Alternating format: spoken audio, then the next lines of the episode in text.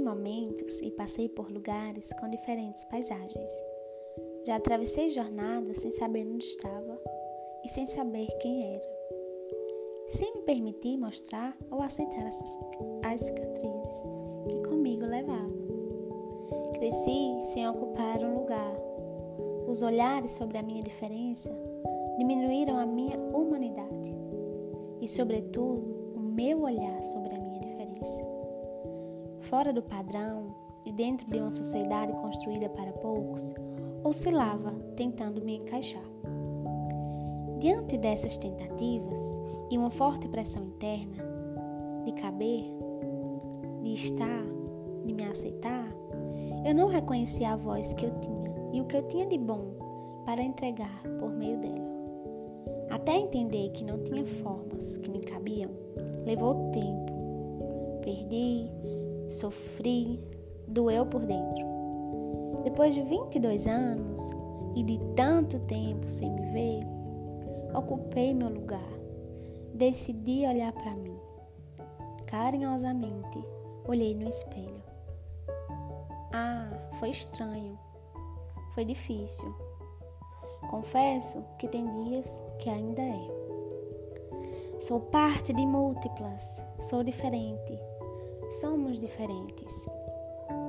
Com 1,38m de altura e diante da minha vulnerabilidade, eu fui mãe. Depois disso, me comprometi. Ampliei esse olhar. E esse olhar trouxe mudança trouxe transformação. Quero me vestir de tudo que realmente sou. Com minha história, entrego minha potência. No lugar que transito, eu aprendo, eu me entrego. Escrevo e me aproprio do meu existir. Potencializo a minha dor. Ressignifico a minha dor. Não me interesso mais por padrões. Afinal de contas, quem dita os padrões? Esse podcast fala de mim, fala de tu, fala de gente. Falo sobre maternidade, sobre vida, sobre movimentos, sobre insistir. É preciso insistir